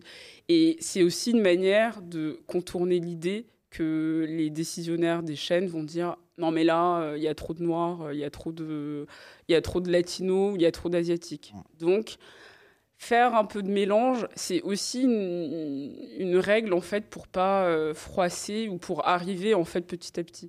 Et donc c'est tout un fonctionnement qui se met en place pour bah, pour pour pour arriver sur le devant de la scène. quoi. La question, elle peut paraître un peu bateau, euh, mais on l'a jamais posée en fait en, en tant que telle dans, dans, dans le chip. Donc je vais te la, je la poser maintenant. En quoi c'est important, euh, selon toi, de se voir soi-même à l'écran en fait? En tant Alors, que personne, en tant euh, que ouais. femme, ou en tant que personne racisée. Enfin, Je trouve que c'est important dans la construction de soi, donc notamment euh, quand on est jeune, euh, la manière dont on va se construire aura, euh, enfin non, ce qu'on va voir à l'écran aura une influence sur la manière dont on va se construire. Donc euh, est-ce que on voit euh, des, personnages noirs qui sont heureux ou non? Est-ce qu'on voit des personnages noirs qui sont valorisés ou non? Euh, Est-ce que ce sont eux qui se font tuer? Est-ce qu'ils sont toujours médiocres? Est-ce qu'ils sont toujours méchants? Etc. etc. Et du coup, quand on est enfant, ça, on y croit. On, on grandit en fait avec l'idée que euh, bah moi euh, en fait euh, je peux pas vraiment être aimé parce que à chaque fois que je vois quelqu'un à la télé je sais pas c'est un- j'ai toujours l'impression que c'est la personne la plus médiocre et la plus euh, la, la moins aimée et, euh, et ça, c'est hyper important dans, cette construction. Après, il y a aussi l'idée de comme, les interactions qu'on a avec les, sujets de société de manière plus globale. Euh, la sexualité, euh, le rapport au corps, la santé mentale, le, le physique, enfin, tout ça, en fait, ça compte dans notre construction. Et donc, quand on arrive à un certain âge, on se dit, bah, je sais pas, moi, j'aime pas mes cheveux, j'aime pas ceci, j'aime pas cela. Parce que justement, les personnages, c'est- beaucoup plus euh, impactant que euh, des chanteurs ou des sportifs. Et j'ai beaucoup parlé à des, des amis qui me disaient, mais moi, j'ai eu de la représentation, les sportifs, euh, les chanteurs, etc. Mais eux, c'est leur place. C'est-à-dire que la seule place qu'on autorise aux minorités, c'est ça. vous êtes bon en sport, donc allez-y. Vous C'est pour bon. ça que Kevin dit que. Il Y a, soit tu dis qu'il y a que le rap qui te rend fier en France, le rap et Le le, rap foot, et le quoi. foot. Ouais, ouais. bah D'accord. oui. Et, et c'est les deux trucs où la France est bonne. Après, Ouais. le reste, c'est médiocre. Comme par hasard. Et c'est là qu'on autorise en Ouais. fait euh, bah, les noirs, en tout cas les minorités, euh, dans, dans ces secteurs. Donc Mm. dire qu'on a été représenté par euh, une chanteuse noire, c'est très très bien et c'est important. Mais il faut comprendre que c'est limite euh, le seul endroit en fait qu'on va les qu'on va leur autoriser justement à avoir cette place. Alors que les personnages de série, ce qui est intéressant, c'est que ils deviennent nos amis. Enfin, c'est comme si c'était des personnes qui nous parlaient, Ouais. qui nous accompagnent. Et donc voir ces personnages-là depuis l'enfance, depuis l'adolescence, bah, ça a un impact, c'est sûr. Après, j'ai vraiment envie de mettre un bémol, c'est que on a souvent entendu euh, la représentation compte, la représentation compte, c'était le gros truc de- des années 2010. Ça compte, mais ce n'est pas une fin en soi. C'est plus un outil, un Et- moyen. Et c'est, et c'est presque devenu une forme de, de, de fonds de commerce. Alors, euh, j'ai eu le plaisir d'être cité du coup dans, dans, dans ton livre au moment où tu parles de, de Sex Education, la série de Netflix qui se passe, vous savez, en Angleterre, dans une espèce de grand lycée avec euh, ce, ce- ce personnage dont la, dont la mère, qui est incarnée par Gillian Anderson, est une, euh, une sexologue tout Ouais. simplement. Euh, j'avais fait un thread Twitter, en gros, pour, euh, pour rappeler le contexte, j'avais fait un thread Twitter où je disais que, je, que cette série me, que- qu'elle est sympa, on va dire, mais qu'elle me sort par les yeux, parce que euh, la, tout ce casting de personnages racisés et ou queer, euh, LGBT, euh, ils sont tous mis en scène, mais à aucun moment, en fait, le, fait que ces, que ces personnages-là euh, soient racisés n'est inclus dans leur storyline. Et du coup, j'avais reçu plein de réponses du style Ah ouais, alors les noirs, quand vous n'avez pas de noirs dans les séries, vous n'êtes pas content. Et quand il y en a trop, parce que tu te plains que la série elle se passe à la campagne et qu'au noir, y a, et que d'habitude dans la campagne, il n'y a pas de noirs. Donc quand il y en a trop, t'es pas content non plus. Qu'est-ce que tu veux? Ou alors quelqu'un me disait Ouais, en fait, tu veux que. Donc ça veut dire que s'il n'y a pas d'agression raciste euh, dans, dans une série, euh, parce qu'un personnage est noir, euh, ça veut dire que ça compte pas. Et je disais Non, en fait, je, je, dis, pas que je veux euh, que du trauma ou des choses comme ça. Je dis que euh, la représentation, euh, mais sans ancrage finalement euh, politique derrière, ça n'est pas de la représentation, ça, n'est pas de l'inclusion en fait. Ça n'est que de la représentation. Et donc, du coup, tu, parlais de ça dans le livre. Je crois que tu avais une, une, position un peu différente de la mienne, du coup, sur euh, Sex Education, je crois. En fait, Sex Education, c'est avant tout une série sur la sexualité. Ouais. Donc l'éducation sexuelle, comme le titre l'indique. Je disais, je, disais que la- je disais que le fait d'être racisé, euh, ça compte aussi dans ta Oui, oui, complètement. Il y a des personnes, des personnages pour qui ça compte et c'est montré quand même. Mais moi, je suis d'accord avec toi, c'est qu'en fait, tu as l'impression que c'est un festival de, de tout. De, En fait, de diversité avec un S, de euh, et les sexualités et euh, euh, la race et tout. Et que tout ça passe très très vite et qu'il y, a- des personnages, en fait, on aimerait en, en savoir plus. On aimerait qu'ils se concentrent beaucoup plus sur eux et ce n'est pas le cas. Et c'est pour ça que je t'ai cité, parce que je trouve que c'était hyper intéressant en fait de voir que c'est un fonctionnement aussi qui revient souvent euh, dans les séries récentes, et pas que Netflix, il y a aussi euh, d'autres euh, d'autres séries qui le font, où il y a un peu cette idée de on fait un bingo, on met tout ce qu'il y a. voilà, je suis allée sur Twitter, j'ai regardé ce qui ce qui- ce qu'il y avait, et j'ai mis tous les mots-clés dans la série, et ça se voit en fait, ça se voit parce que on sent que c'est pas. C'est pas euh, c'est pas approfondi c'est Tu parles, attends, quand tu dis le bingo, etc., tu, est-ce que tu parles de, genre, des, des fameuses séries algorithmes de, Ouais, c'est ça. C'est bah, c'est ça. Et puis il y a cette, cette idée aussi de. euh, moi, je, je- je parle de visibilisation, c'est-à-dire de visibilisation vs la représentativité. Et donc la visibilisation, c'est montrer, oui, voilà, il y a un noir à l'écran. Et la représentativité, c'est de savoir qui il est, qu'est-ce qu'il aime, pourquoi il est là. Euh, Est-ce que son, sa présence est nécessaire et apporte à l'intrigue Si c'est pas le cas, c'est de la visibilisation, comme une pub Benetton. Exactement Voilà. comme une pub Ouais. Benetton. Moi, j'ai, moi, j'ai l'impression que, par exemple, je prends, je prends le personnage de, de il s'appelle euh, Eric, le, Ouais. le- le meilleur ami de, de- du, du héros, donc qui est un, un, garçon euh, qui est gay et qui est d'origine euh, nigériane, je pense, dans, dans, dans la série. En plus, euh, famille très, tu sais, très. À la fois tradie mais ouverte. Ouais. Parce Ouais, que le, voilà. papa, le papa est le papa soutient, tu vois. Ouais, voilà, enfin, à la fois ouverte mais tradie, moi, je dirais, tu vois, Mhm. plutôt, plutôt dans l'autre sens. Pour moi, il n'y a pas, il y a pas, il y a pas un, il y a pas une timeline, si tu veux, il y a pas un univers dans lequel un, un- un garçon qui vient de ce background culturel là, ça va pas avoir une une une, une, une influence sur la façon dont il gère et dont il assume euh, sa sexualité. Déjà, moi, je suis un homme euh, cisgenre hétéro, euh, mais juste noir, et je sais très bien que ça a influé sur, sur la façon dont je me suis construit sexuellement. Mais alors, lui, dans, son, dans ce contexte-là, c'est pas normal qu'il ait pour moi qu'il n'ait pas intégré ces dynamiques-là à l'écriture. Et du coup, j'ai l'impression de voir des personnes racisées, mais uniquement utilisées comme des faire-valoir diversité et qui sont totalement vidées de leur substance. Et je trouve que c'est d'une violence inouïe, quoi.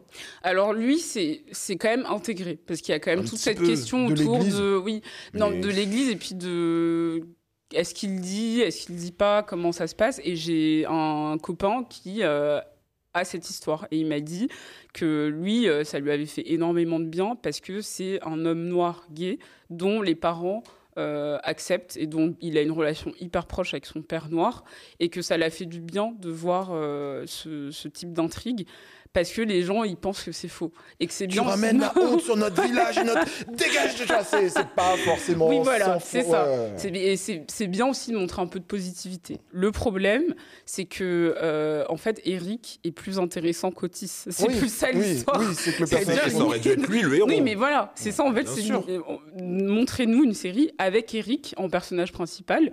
Et euh, Otis, euh, on ne sait pas qui t'es, euh, t'es en second plan. Alors que là, c'est un peu le contraire. Ça devient encore son magical euh, Negro, C'est quoi. ça. Mais souvent, les, les séries de ce type ont le même fonctionnement. C'est le, le- les personnages secondaires sont presque plus importants que le héros qui est un peu une, un prétexte. C'est le prétexte de, la série. d'acteur, Ouais, voilà. euh, Même entre blancs. Même Oui, entre ah blancs, oui, tu Your Mother, complètement, le moins intéressant c'est Ted Mosby. C'est ça. Donc, euh, ouais, ouais, ouais, c'est. Ça. Totalement. Mais euh, ça pose quand même question de, de- des, oui, des outils en fait qui sont utilisés et qui sont une affaire d'argent. Et ça, il faut quand même le remettre au centre. C'est que on fait, pff, enfin, il y a des producteurs ou des chaînes, ils font pas ça euh, pour changer le monde. C'est euh, parce que ça rapporte de l'argent, parce que les- jeunes les sont la démographie euh, Mm. Qu'il faut intéresser et que et eux ils s'en rendent pas forcément compte. Eux ils sont très contents parce que d'une certaine manière c'est leur vie oui. euh, aussi et qui se disent bah c'est trop cool de voir ma vie mais ils voient pas en fait les ressorts Et, et- et puis ça, et puis ça reste une forme d'avancée parce qu'il y a des gens qui vont, il y a des gens qui vont dire, ou par, et par exemple, qui m'ont dit par rapport à Access Education, bah, de quoi tu te plains par rapport aux années 2000 ou 90, euh, on, on a fait un grand pas en avant et c'est vrai que du coup on a, on a tendance par, en fait quand à chaque fois que je pointe du doigt les limites de la représentation, je me rends compte que j'ai l'air de cracher dans la soupe alors que c'est pas du tout, euh, c'est pas du tout le cas. Mais et il faut la critiquer et Ouais, ouais. justement ce qui tu parles de féminisme washing Ouais, ah, aussi, qui est une autre limite de la Ouais, représentation en plus dans ton Complètement. livre. Et ce qui est intéressant, c'est qu'aux États-Unis, là, en ce moment, ils sont vraiment en train de remettre en question euh, les questions de représentation. Mais pourquoi? Parce qu'ils en ont eu. Et nous, c'est une conversation. Qu'on va trop tôt. qu'on- bah oui, mais peut qu'on même va pas de- avoir. qu'on peut même pas avoir parce que il n'y en a pas énormément. Mais dans 5 ans, dans 10 ans, Inch'Allah, peut-être qu'on justement on va dire mais on en a marre. Vous croyez que ça que ça va changer le monde euh, d'être représenté? C'est pas ça l'histoire. Et c'est aux États-Unis, enfin, il y a des conversations très très violentes entre militants, entre entre personnes euh, actives sur le sujet, qui se qui s'embrouillent en disant mais arrêtez avec vos, vos histoires de représentation. Nous on continue à se faire tuer, etc. Mais de l'autre côté, et c'est une conversation que je vais bientôt avoir avec euh, Grace et une autre une autre euh, personne spécialisée sur les euh, la représentation des, per- des personnages asiatiques dans la pop culture, bah, en fait, lors de la tuerie euh, d'Atlanta, il y a quand même plein d'activistes euh, d'origine asiatique qui ont mis en avant le fait que ça, ce n'est pas arrivé pour rien. Mhm. C'est-à-dire, c'est pas qu'une affaire de suprémacisme blanc. En fait, c'est tout est intégré. C'est-à-dire que même la culture devient un vecteur de suprématie blanche, d'une certaine manière Bien sûr. et que tous les stéréotypes, tous les trucs que vous voyez qu'on intègre, ça, en fait, ça, ça, ça contribue à la manière dont on va voir les autres. Donc, à un moment donné, quand tu as vu que des femmes asiatiques dociles, fétichisées, réduites au silence Mm. dans, dans les, dans les programmes que tu regardes, en fait, ça te nourrit. Ça nourrit ton racisme qui est déjà présent, mais ça te nourrit encore plus. Et du coup, on dénonce ça- la question de la représentation, mais quand il arrive quelque chose comme ça, on se dit qu'en fait, c'est à cause aussi de ces représentations malveillantes qu'on peut en, en, en arriver Bah, à, ça joue à- à ça, tuer des ça gens. fait quoi. un système, comme tu dis, de, de, de vases communicants ou de cercles vicieux où tu as une réalité qui est déjà présente et qui est renforcée par les stéréotypes. Et du coup, Ouais, ça, c'est ça. en fait, ouais, c'est ça- un jeu de ping-pong ça, permanent. et ça et, fait euh, un, ouais. un truc de spirale. Pour sortir un peu de la pop culture, mais pour continuer sur ces questions du coup de, euh, de, de représentation, et puis aussi notamment de, féminisme noir, féminisme blanc, euh, on a pensé notamment à, au documentaire donc, sur les, les, les, les femmes journalistes dans le, dans le sport, qui est sorti, qui s'appelle donc euh, Je ne suis pas une salope, je suis une journaliste euh, par Marie Portolano, et qui a fait euh, beaucoup de bruit. Parce qu'en gros, euh, ce sont des femmes euh, qui prennent la parole euh, contre le, ben, le sexisme et la misogynie dans le, le- dans le journalisme. Et c'est un sujet super important. Toi, t'es une femme, t'es journaliste, donc j'imagine que ça t'a, ça t'a aussi euh, fait euh, apparaître des petites ampoules au-dessus de la tête. Euh, mais il y a une journaliste, notamment, qui s'appelle euh, Siani Dalmat, Ouais. qui, euh, qui a pris la parole euh, pour dire quelque chose d'assez euh, intéressant. Ouais, en gros, elle dit que le travail fait par Marie Portolano est remarquable, mais que voilà, il y a zéro, encore une fois, zéro diversité, qu'encore une fois, on donne la parole à certaines femmes sur ces questions-là. Elle comprend bien que le, le parti pris était de faire parler des femmes de télévision, et il se trouve que ce sont souvent des jeunes femmes blondes, donc c'est pas de leur faute, elles sont complètement euh, compétentes, elle Mm. dit, mais les symboles dans la vie, c'est hyper important. Euh, voilà. En fait, elle, elle parle en fait des espèces d'obstacles que tu te mets lorsque tu es une jeune femme noire qui veut devenir journaliste en ne voyant pas de gens qui te ressemblent. Et puis une fois qu'on aborde le question, la question donc, du sexisme dans le journalisme, ben, on ne donne la parole qu'à des femmes blondes, Mm. jeunes. Euh, Est-ce que ça t'inspire quelque chose? Ah oui, et, et pour te répondre, la télévision, les médias, ça fait partie intégrante de la pop, De la pop culture. Parce que même si c'est pas de la fiction, ça nourrit complètement nos, nos imaginaires et nos- notre manière de concevoir euh, la société. Et typiquement, euh, ne pas inclure des femmes journalistes euh, noires ou autres, Mm. en fait, c'est encore nous, faire croire qu'il n'y en a pas. Ouais. Et que- et qu'en fait, c'est juste une affaire de, euh, de, de journalisme et de journalistes blanches qui sont victimes. Mais au-delà de, de ce manque d'inclusion, ce qui est aussi intéressant, c'est de voir que euh, d'un coup, on parle de sexisme, mais le racisme est mis de côté, Ouais, alors que Ménès euh, a quand même des, Ah ouais, des- ouais, ouais, des ouais, belles ouais, casseroles ouais, ouais, à ce niveau. Et Sur les joueurs blancs qui peuvent pas ça. jouer, euh, les, les gamins blancs peuvent pas jouer en Ile-de-France au foot Ouais. parce que les, les noirs sont méchants avec Ah, eux. Enfin, lui. ça, Ça, il Ah a ouais, carrément dit Oui, son son fils. C'était lui qui disait que son Ouais. fils, on lui faisait pas de que je passe. disais que Ouais, les blancs ça. pouvaient jouer au foot, mais qu'il fallait qu'ils arrêtent de se plaindre et d'être dans un truc victimaire en permanence. Vous pouvez y arriver aussi, quoi. C'est Mm. ça. on va- Et, puis, euh, je ne suis pas une salope. Ça rappelle aussi, euh, comme le disait euh, une consoeur journaliste, euh, je ne suis pas, un singe. de Dacour. Voilà. Et qui Ah. n'avait pas fait autant de bruit non plus. Ce, ce. Alors qu'il était documentaire. ouf. Ouais, ah, il, est- il était super bien. Après, c'est. Avec des images de Pascal Pro Ouais, euh, au FC Nantes à l'époque. Enfin, et en fait, tu vois tout le temps la dichotomie entre racisme et sexisme. Et quand on parle d'intersectionnalité, encore une fois, et je, le- pas- et je- on ouais, n'arrive et pas à je le dis très bien, ce n'est pas un label ni euh, une identité en fait. Enfin, Mm. c'est c'est vraiment un outil pour comprendre que tout se rejoint en fait d'une certaine manière et que tu peux pas juste choisir ça, ça ou ça.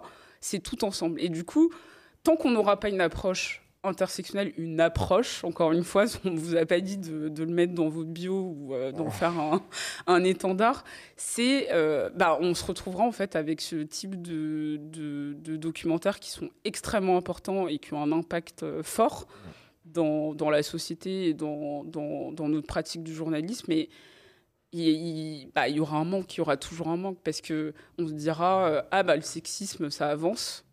Enfin, en tout cas, la lutte contre le sexisme avance. Bah, la lutte contre le racisme, euh, non. C'est pas trop où on en Et, est. euh, et je trouve qu'elle a eu vraiment raison de, de, bah, de s'exprimer sur le sujet, euh, cette journaliste-là. Après, là, j'ai vu qu'elle s'était mise en, en privé. Ouais, ça a dû Je- coûter quelque ouais, chose. Et, c'est Mm. toujours ça Tu aussi. parles de Siani que- Dalma Ouais. Elle dit qu'il lui, sont arrivés des trucs encore plus graves, mais qu'elle n'est pas encore prête euh, Ouais, à en le parler. dit, Encore ouais. prête à en parler. Bah, c'est ça, en fait. Le problème, c'est que je pense qu'il y a des personnes qui ne se rendent pas compte, en fait, du poids que c'est d'être une femme noire euh, aujourd'hui, Ouais. encore aujourd'hui, même si vous avez l'impression que la vie est belle, non. Ouais. Et surtout quand on est journaliste, journaliste sportif, alors là, j'ai pas d'imaginer. J'ai des, Mais potes euh, blanches pour le coup, mais j'ai j'ai une pote notamment qui était, euh, qui était journaliste sportive à une époque et qui, qui, a, enfin, qui est toujours à la télé, mais qui a, qui a changé un peu, on va dire, de, de, de, de crèmerie. Et elle a, elle a changé vraiment texto, elle me l'a dit, à cause, euh, à cause du sexisme, Mm. uniquement euh, à cause de ça. Donc euh, c'est clair. Ouais. Euh, Sani Dalmat, je cherche toujours d'ailleurs à savoir si elle a un rapport avec le, le joueur de foot euh, Ouais, ouais, ouais, ouais, Martin ouais, Kay, ouais, Stéphane Dalmat, Stéphane qui est Dalmat, l'idole absolue de mon père. Ah, Et euh, si, Sani, si tu écoutes ce podcast, euh, dis-moi en DM. Euh, elle dit un truc qui est intéressant aussi. Euh, elle reprend une idée du, du docu euh, qui est que toutes, toutes ces femmes en fait ont un point commun. Euh, c'est qu'elles ont une sorte de, de, syndrome de, l'imposteur en fait. Elles se sentent pas légitimes euh, à exercer leur métier ou à évoluer dans les espaces où elles évoluent bah, parce que ce sont des femmes, et, à plus forte raison certaines, des femmes racisées. Toi, tu es une femme euh, racisée justement dans le journalisme, tu es dans la même position finalement que Siani Dalmat. Euh, pourtant, tu as genre plus de 20 000 abonnés sur les réseaux, tu as écrit un livre, ce qui est quand même une, forme de, vraie forme de, validation et d'expertise. Au point où t'en es là pour l'instant dans ton parcours, est-ce que malgré tout, ça t'arrive encore de ressentir ce syndrome de l'imposteur? Ah oui. L'impostrice, je sais pas. tous les jours, mais il, faut comprendre que le syndrome de l'imposteur, il vient pas de nous, finalement. Il vient toujours du regard des autres, de comment on, on va remettre en question, en fait, notre légitimité, comment on va remettre en, en question notre, euh, notre vision des choses, et que à chaque fois qu'on qu'on émet un avis, c'est comme si euh, le fait d'être noir avait toujours une incidence sur, euh, sur ça. C'est-à-dire qu'on ne peut pas juste aimer quelque chose parce que c'est vraiment bon, c'est vraiment qualitatif. Comme Amélie Trognou, par exemple. Il y aura toujours cette, cette, cette menace un peu de euh, non, parce que vous êtes noir, parce que vous ne voyez les choses que sous un prisme racial, alors que non, en fait, alors, enfin, d'une certaine manière, oui, parce que ça fait partie de, mon identité, de qui je suis, etc. Mais j'ai aussi le droit d'avoir une expertise, j'ai aussi le droit d'avoir une légitimité sur les questions euh, que, que j'analyse. Et, euh, et, du coup, euh, même aujourd'hui, en étant euh, établi d'une certaine manière, il y aura toujours en fait cette menace de qu'est-ce que tu fais là Euh, Ou au contraire de se dire tu es là parce que tu es noir. Ça aussi, c'est quelque chose qui revient a- il y a souvent. un truc là, il y a, il y a un truc dernièrement, je sais pas, un projet, peut-être même ce livre, j'en sais rien. Il y, a un- il y a un truc où tu. Un projet où tu voulais te lancer et tu as eu un moment d'hésitation en mode mais attends, est-ce que vraiment euh, je suis la bonne personne? Tu as eu des problèmes de légitimité récemment sur des trucs concrets? Tu as des souvenirs comme ça? Je pense que c'est, en fait, ça m'a fait rire, de un peu sourire, de savoir que j'avais eu des, des interviews où, où j'étais sollicitée par des médias là en, en temps, en- en temps de promo, pour lesquels je n'écris pas forcément. Et c'est là en fait que tu, tu sais, ça te fait un peu un, un tilt où tu te dis. Ah mais là vous êtes très intéressé pour parler de mon livre, bah donne-moi du boulot là, donne-moi euh, donne-moi une pige. Et c'est et c'est drôle en fait de voir que qu'on intéresse toujours pour euh, le sujet, mais que c'est pas nos, nos, nos, nos- nos- nos talents en fait qui, qui intéressent. C'est ce que tu es Et, plus euh, que ce que ouais, tu fais. c'est ça. Mm. Mais, euh, mais c'est une question où je- j'essaye de, de, de la mettre de côté, de me dire je suis légitime, je sais de quoi je parle, euh, j'ai une expérience sur le sujet, etc. Et j'ai envie de pouvoir porter ma voix et de porter la voix d'autres, et j'espère qu'on sera de plus en plus. Bien. Mais euh, tant qu'on n'a pas réglé cette histoire de, de racisme et c'est pas près d'arriver, bah il y aura un problème. Tant que le racisme euh, n'est pas fini, voilà. on va attendre un petit Mais peu. on va attendre longtemps, très longtemps. Kev, t'as d'autres questions sur la pop culture, sur le livre, avant qu'on Ouais. wrap it up Moi, j'en ai une. Vas-y. Pourquoi la cancel culture n'existe pas Et je suis sûr qu'on n'est pas si opposés que que tu penses. Mais oui. Non, mais je pense qu'on est d'accord. Et sincèrement, j'ai- j'ai fait évoluer mon avis aussi grâce à des personnes comme toi. Parce que euh, t'en as pas mal parlé. ou En tout cas, tu, tu défendais aussi l'idée de pouvoir continuer d'apprécier certains artistes, même Ouais. s'ils sont problématiques, même s'ils sont gênants. Petite pause dictionnaire, la cancel culture, c'est le fait de, du coup d'annuler D'annu- quelqu'un parce que il- cette, cette personne est euh, Soi-disant. Mais voilà, euh, raciste voilà. ou sexiste C'est ou ça. du moins pas progressiste. Quoi. Ouais. Mais je, en gros, je, je raconte un peu comment ça arrivé sur le devant de la scène. Et il y avait ce moment, je ne sais pas si vous vous rappelez, euh, euh, telle personne is over party. Ouais. C'était, et, ça, en fait, c'est- c'était les, les prémices de la cancel culture où c'était plus. Vas-y, vous saoulez, euh, on vous annule, mais C'est plus c'était pour se quand même-. Voilà, c'était plus pour, Ouais. pour, pour se marrer, quoi. Et d'un coup, ça commence à entrer dans les sphères politiques. On se dit Mm. qu'est-ce qui se passe? De quoi vous parlez? On peut plus rien dire. ouais, alors que euh, c'est pas du tout ça. Et je pense que la cancel culture n'existe pas parce que les personnes qui sont soi-disant annulées ont des micros partout, sont invitées sur tous les plateaux, sont tout le temps en train de dire qu'ils sont annulés, mais ils sont en train de le dire, donc ça veut dire que t'es pas annulé.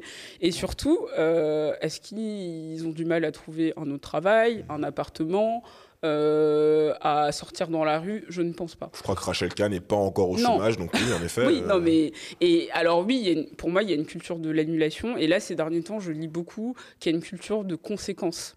Et que finalement, c'est pas que tu es annulé, c'est qu'en fait, tu, tu fais face aux, con- aux conséquences de, De tes tes, propos, actes, de tes propos. Donc, à un moment, euh, arrête d'être raciste, arrête d'être homophobe, arrête d'être gênant. Et peut-être qu'on pourra se poser des bonnes questions, mais on peut continuer de critiquer, on peut continuer de, de dire qu'on n'a plus envie euh, d'écouter telle personne, de regarder tel film, et c'est le droit en fait de chacun. Et, et- et pour moi, finalement, c'est plus une question de morale, de se poser la question soi-même est-ce que tu as envie Tu sais que cette personne est un violeur, ça a été prouvé, c'est et, et c'est pas la première fois. Qu'est-ce que tu fais? Mm. T'as envie d'aller donner de l'argent euh, au film? Bah vas-y. Mais c'est toi et ta morale. C'est-à-dire, si tu te regardes dans le miroir, est-ce que tu es fier de toi? Bah, si tu es fier, tant mieux. Mais c'est pas mon problème, en fait. Et, et- et finalement, on, est, on a un peu passé à ce truc hyper. euh, Enfin, ça devient trop de, de l'entendre Un partout. truc un petit peu binaire Ouais. aussi. Les politiciens, ils en peuvent plus. Ils ont découvert un mot anglais qu'en Ouais. plus que personne n'utilise aujourd'hui. Enfin, en tout cas, nous, on, on l'utilise pas euh, de cette manière. Et c'est devenu un truc de progressiste euh, VS euh, conservateur. Mm. Non, c'est vraiment plus complexe que ça. Et c'est et, et j'en parle aussi parce que la culture finalement est centrale dans ce dans cette question de se dire on ne peut plus rien dire, on ne peut plus rien voir, on ne peut plus euh, aimer Friends, mais on- personne t'a dit de, de Et c'est vrai que là, ouais, du coup, la, la pop culture, elle va être, euh, elle est centrale. euh, Ouais. Ça va être l'enjeu de, des années 2020, je pense, de se dire euh, Mm. est-ce que ton, ta création est problématique ou pas? Est-ce que les gens en coulisses ont fait des choses qui sont gênantes ou pas Est-ce que ça va vous poursuivre une fois que la série sort ou le film sort? Et on l'a vu avec euh, le mec de. Vous savez, le film euh, où les esclaves se rebellent euh, Django Unchained? Non. euh, Birth of a Nation. Ouais, voilà. Nation, ouais. Voilà. Dans, dans- dans- dans les tout premiers épisodes du Chip, on parlait déjà ouais, de Nate euh, Par- Ouais, Parker. Nate Parker, Parker. c'est ça. Nate Parker. C'est ça. Mm. Et là, il sort un film. Donc, euh, est-ce qu'il a été Ah. annulé Est-ce qu'il a été annulé? Non. Et, Mm. ça, et ça, ça, ça concerne aussi finalement les personnes racisées. Euh, de savoir que. Enfin, en fait, c'est plus une affaire de pouvoir et d'élite. Mm. Lui, il fait partie d'une élite, il ne va pas être annulé. En revanche, on voit tous les jours, et toi, tu en as parlé très bien récemment, euh, cette je- jeune femme qui s'est fait mais, harceler euh, pour une vidéo de recettes euh, Ah oui, oui. euh, oui. pour étudiants parce qu'elle porte, pas- parce qu'elle porte le voile. Qui est annulée aujourd'hui? C'est elle, c'est Elle. pas les. Ouais. Elle, parce qu'elle fait pas partie de l'élite, parce que c'est une jeune femme euh, étudiante Milieu dans sa vie normale, voilà. Et, et, et en fait, c'est enfin, c'est c'est horrible de penser qu'elle a dû partir de Twitter, que qu'elle doit limite se Et en bizarrement, fait. j'ai jamais entendu Pierre Ménès ou Rick Zemmour euh, dire qu'ils vont ça. faire une grève de la faim euh, parce qu'ils sont pour la liberté d'expression. Oui, j'ai Ouais. pre- j'ai presque oublié de dire que l'histoire avec du coup le documentaire Je ne suis pas une salope, c'est qu'il a été en partie censuré euh, par Canal+ parce que euh, il y, avait des parties qui mettaient en accusation Pierre Ménès Ouais. et que pour couvrir Pierre Ménès, du coup les parties en question ont été coupées et sorties du coup par un média indépendant Ouais. qui s'appelle Les Jours que je vous euh, invite euh, à suivre. Donc la cancel culture, elle est de quel côté? En effet, on, on se pose la question. On parle beaucoup d'islamo-gauchisme en ce moment. Je pense que les gens qui sont annulés, c'est pas euh, les porteurs de la vérité. euh, de, de la, de la droite française classique, Oui. c'est au contraire les gens qui, qui, qui vont être étiquetés islamo-gauchistes et qui du coup risquent de, ben, de perdre des jobs ou d'être d'être harcelés quoi. Mm. En fait, il faut juste, pour conclure, Ouais. arrêter avec les concepts. Enfin, il faut arrêter d'utiliser des Avec concepts comme ça, euh. des étiquettes et en faire, ouais, en Ils ont, faire, découvert woke aussi, hein. labels. ils ont découvert woke aussi il y a pas longtemps. mais- C'était resté, c'était resté très podcast Ouais. et depuis 2020 euh, ils ont découvert woke le mot. Ou Wokistan aussi. Le je- wokistan, ouais. Ouais. Je ne sais même pas ce que ça veut dire. En fait, nous-mêmes, on ne sait même on plus ce que ça dépasse, veut- ouais. ces termes veulent dire parce qu'on ne les emploie pas de cette manière. Et ça, Mm. faut, ouais, faut juste arrêter et essayer de réfléchir, d'analyser les choses un peu plus calmement. Et ça nous fera beaucoup de bien, je pense. Donc c'est quoi la suite du coup euh, pour toi? Donc là tu, tu, as sorti le livre, tu étais en dédicace, masqué évidemment, euh, en, en, en, librairie. Est-ce que tu as des projets dans les tubes dont tu peux nous parler? Euh, Alors j'ai un projet de podcast documentaire qui traitera d'un parcours d'accompagnement médical mmh. de femmes victimes de violences sexuelles. Euh, ça. ça. voilà, c'est assez lourd. Et euh, dans un temps beaucoup plus long, euh, un documentaire sur une artiste que je ne peux pas okay. dévoiler. Mais. Sandra. Non. c'est une artiste noire qui est vivante. C'est tout ce que je peux dire. Okay. Mais euh, je peux pas dire si elle fait de la musique ou si c'est plutôt, plutôt de, de la musique. D'accord. Et mon point de vue est justement sur euh, son impact dans la pop culture de manière plus large. Okay. C'est-à-dire qu'on veut sortir aussi du point de vue musical. Et euh, voilà, donc euh, je, je l'écris, le documentaire, et donc on, on, est en plein dedans train de voir euh, comment ça se joue. Voilà. Ah, c'est cool, c'est cool en tout cas que tu continues à, à, porter ces sujets, à défendre ces sujets sur différents médiums. En plus, ouais. c'est ça qui est ça qui est intéressant. Je fais un peu la même chose, ouais. mais euh... et une série. Euh, j'espère bientôt. Eh bah écoute, validé sur Moodboard ou pas C'est juste en ce moment sur Pinterest. Euh... Ah bah allez-y Jennifer Padgini. Je ne pense pas. Ok, mais, bah ouais. écoute, euh, merci en tout cas euh, bah, Merci à vous, c'était très cool. Grave. Avant de, pas, avant de se quitter, j'ai une petite euh, recommandation. On ne sait pas si on va garder les recommandations dans les épisodes euh, à venir euh, du chip, puisqu'on est en mode glow up, nouvelle formule, etc. Mais là, comme on a beaucoup parlé du coup de femmes, de pop culture et de représentation, je suis assez dans le, thème puisqu'il s'agit en fait d'une d'une chaîne on va dire euh, d'une chaîne de vidéos euh, qu'on trouve sur les réseaux sociaux type euh, Instagram Twitter etc qui s'appelle genre. Donc euh, en, en, toute majuscule G E N R .es vous voyez ce que je veux dire euh, qui en fait est une chaîne de cyphers de rap. Donc les cyphers pour pour ceux qui ceux celles qui savent pas voilà c'est vous savez quand on se met en cercle et que qu'il y a des différents artistes qui viennent qui viennent rapper et, et poser leur freestyle un petit peu comme les cyphers de de, de, XXL Mag, de BET, où le, la série euh, rentre dans le cercle euh, de, du rappeur Fianso. Et donc du coup là, euh, c'est une, c'est une chaîne de cypher, mais uniquement féminin, donc avec que des rappeuses euh, de tous horizons qui, euh, qui viennent du coup euh, poser leur, leur, leur son, leur freestyle, etc. Ça a été lancé par une journaliste qui s'appelle Andrea Etonde, que je vous invite à suivre.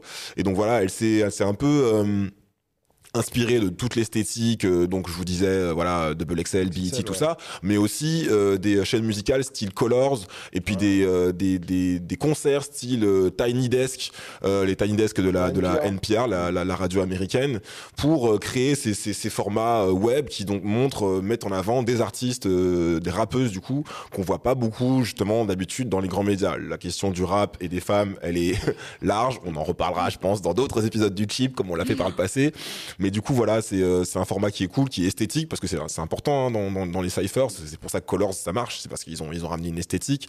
Donc là, c'est un format cool, c'est un format esthétique. C'est des rappeurs qu'on connaît pas très bien et sur lesquels je pense faut voilà, faut donner de la force. Donc donner de la force à Jean, donner de la force euh, à Andrea. Je vous mettrai évidemment toutes les infos dans la, dans la fiche de l'épisode. Voilà.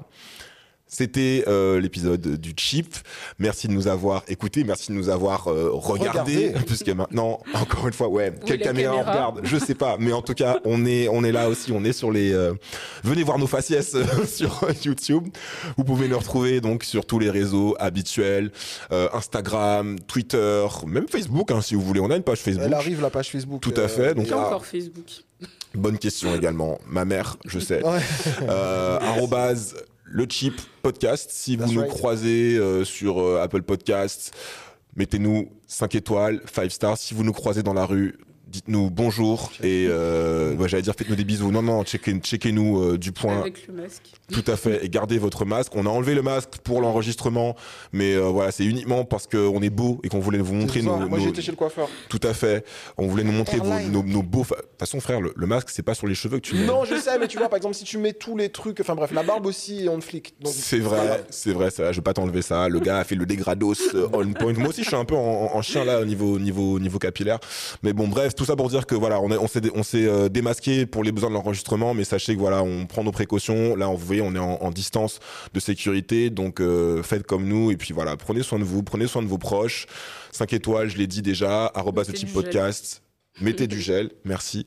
Arrobas de type podcast. Cette euh, émission a été réalisée par Adrien et Aldric à la prod de Studio Majorel. On leur fait des bisous distancier encore une fois. Ce, ce, ce confinement, enfin cette situation vraiment nique tous les rapports humains, c'est horrible.